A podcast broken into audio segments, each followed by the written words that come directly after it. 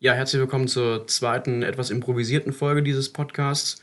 Und ich möchte euch heute auf das Problem mit den Corona-Zahlen, oder den Unterschied zwischen den Corona-Zahlen des Deutschen Robert-Koch-Instituts und äh, der amerikanischen Johns Hopkins Universität hinweisen. Einfach mal sagen, was so die Probleme an der Zählweise der Johns Hopkins Universität sind.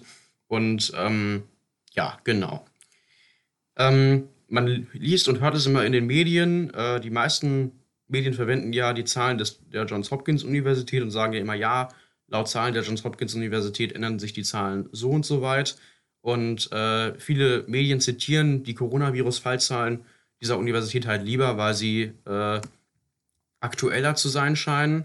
Und äh, in deren Dashboard sammeln sie mehrmals täglich nahe, ich sag mal so Echtzeit, ihre Daten und das RKI vermeldet neue Zahlen zur Coronavirus-Ausbreitung nur einmal am Tag.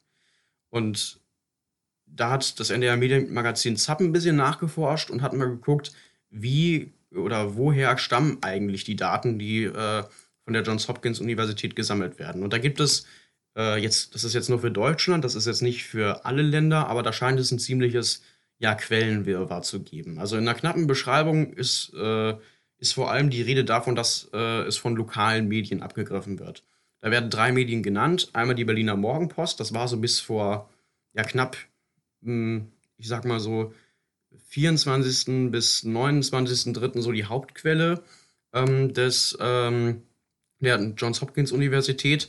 Und ähm, äh, genau, die zweiten, zwei anderen Quellen sind äh, Zeit Online und der Tagesspiegel. Und die haben jeweils verschiedene ähm, ja, Recherchen, die stellen jeweils verschiedene Recherchen dazu an.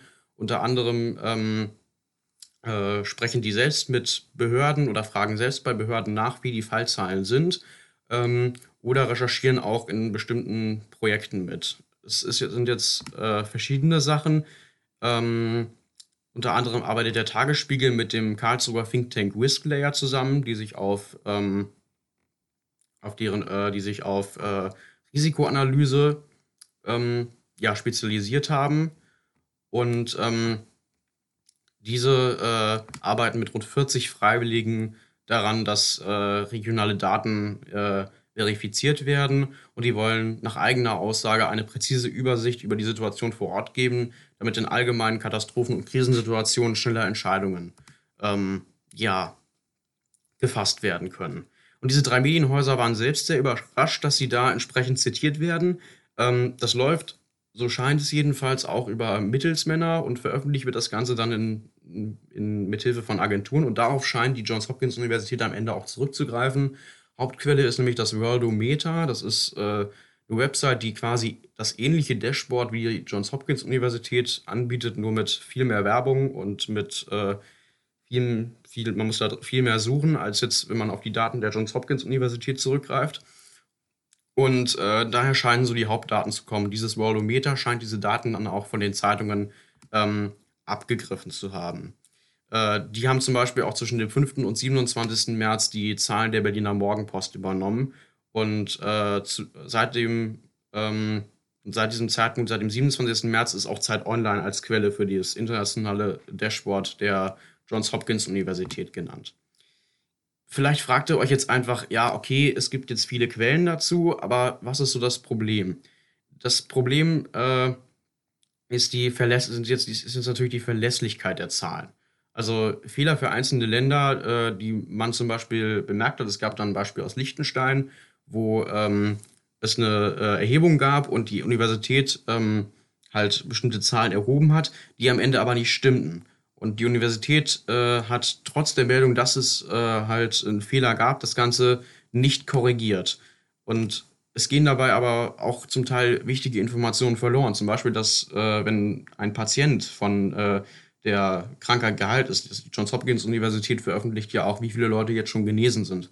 Das Ganze ist nicht meldepflichtig, ob jemand genesen ist. Es ist nur meldepflichtig, ob jemand krank ist. Und ähm, das sagt die Johns Hopkins Universität nicht unbedingt. Äh, es gibt da, also ähm, da sowas nicht meldepflichtig ist und das ist ja in dem Sinne schon ein Problem, weil das natürlich die Zahlen in gewisser Weise verzerrt. Und ähm, die genesenen Fälle, zum Beispiel außerhalb Chinas, sind Schätzungen, die auf lokalen Medienberichten basieren Und die können jetzt entweder niedriger oder äh, äh, die können niedriger als der eigentliche Wert liegen oder auch zum Teil höher liegen als der eigentliche Wert. Und ähm, die, äh, diese, äh, diese Information steckt in einer Fußnote, die ziemlich weit in diesem Dashboard bei der Johns Hopkins Universität vergraben ist. Und ähm, naja, das ist ja schon in dem Sinne dann ein Problem. Ähm, äh, die Zahlen selbst, das sagt auch ein äh, Berliner Biologieprofessor, sind allerdings brauchbar. Ähm, man hat sich da die äh, Dynamiken über alle Länder im äh, äh, Johns Hopkins Universität Dashboard angeschaut und man sieht in den meisten Ländern ein leichtes Abflachen der Kurve. Das ist nur ein Zeichen dafür, dass weltweite äh, Isolationsmaßnahmen langsam beginnen, die Verbreitung des Virus auszubremsen. Äh, und das zeigt halt auch, dass die Daten in sich stimmig sind, weil die Kurve halt äh, jetzt zum Teil schon abflacht und Isolationsmaßnahmen, wie gesagt, wirken. Dann kommen wir nochmal zum Robert Koch Institut und wie die ihre Daten erheben das äh, ist ja vor allem so, dass die ihre Daten bei offiziellen Stellen wie dem Gesundheitsamt an, äh, abfragen, beziehungsweise eigentlich auch nur bei den Gesundheitsämtern. Hier ist das Problem allerdings dabei, dass natürlich so ein Gesundheitsamt vor allem am Wochenende nicht hinterherkommt, weil es dann nur äh, gering besetzt ist und auch verschiedene Zahlen mal so im Wirrwarr immer mal wieder verloren gehen und nachgemeldet werden müssen.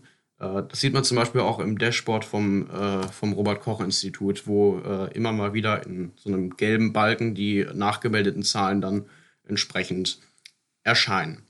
Ich denke aber mal, so meiner persönlichen Meinung nach, auch so als äh, Mathematikinteressierter, dass ich persönlich beiden Stellen vertrauen würde. Ich gucke zum Beispiel auch immer äh, die ähm, Pressekonferenz des Robert-Koch-Instituts, wenn die wochentags ist und äh, ich finde tatsächlich in dem Sinne, dass äh, die Zahlen des Robert-Koch-Instituts wahrscheinlich am Ende die realere Lage abbilden, äh, die der Johns Hopkins Universität allerdings immer noch als gute Prognose oder so dienen, wo man sich immer noch informieren kann. Und zum Teil zeigen sie ja auch äh, immer noch ein verändertes Bild, weil zum Beispiel, wenn das am Wochenende ist, werden die Zahlen halt noch in Echtzeit äh, korrigiert und können trotzdem noch verwendet werden. Und äh, obwohl es da ein gewisses Quellenwirrwarr gibt, ist es zum Beispiel auch in Deutschland äh, nicht oder bisher noch nie dazu gekommen, dass zum Beispiel es Fehlermeldungen gab oder dass äh, Zahlen korrigiert werden mussten. Also da macht die Johns Hopkins Universität, glaube ich, auch eine gute Arbeit. Da sind mehrere, äh, äh, mehrere Dutzende Freiwillige auch immer dabei, die das Ganze kontrollieren und die die Zahlen äh, offiziell dann von den entsprechenden Agenturen oder auch von entsprechenden Medien nachprüfen und äh, ja, abholen. Gut, dann danke ich euch erstmal fürs Zuhören. Eine neue Folge gibt sicherlich bald. Ich danke euch und tschüss.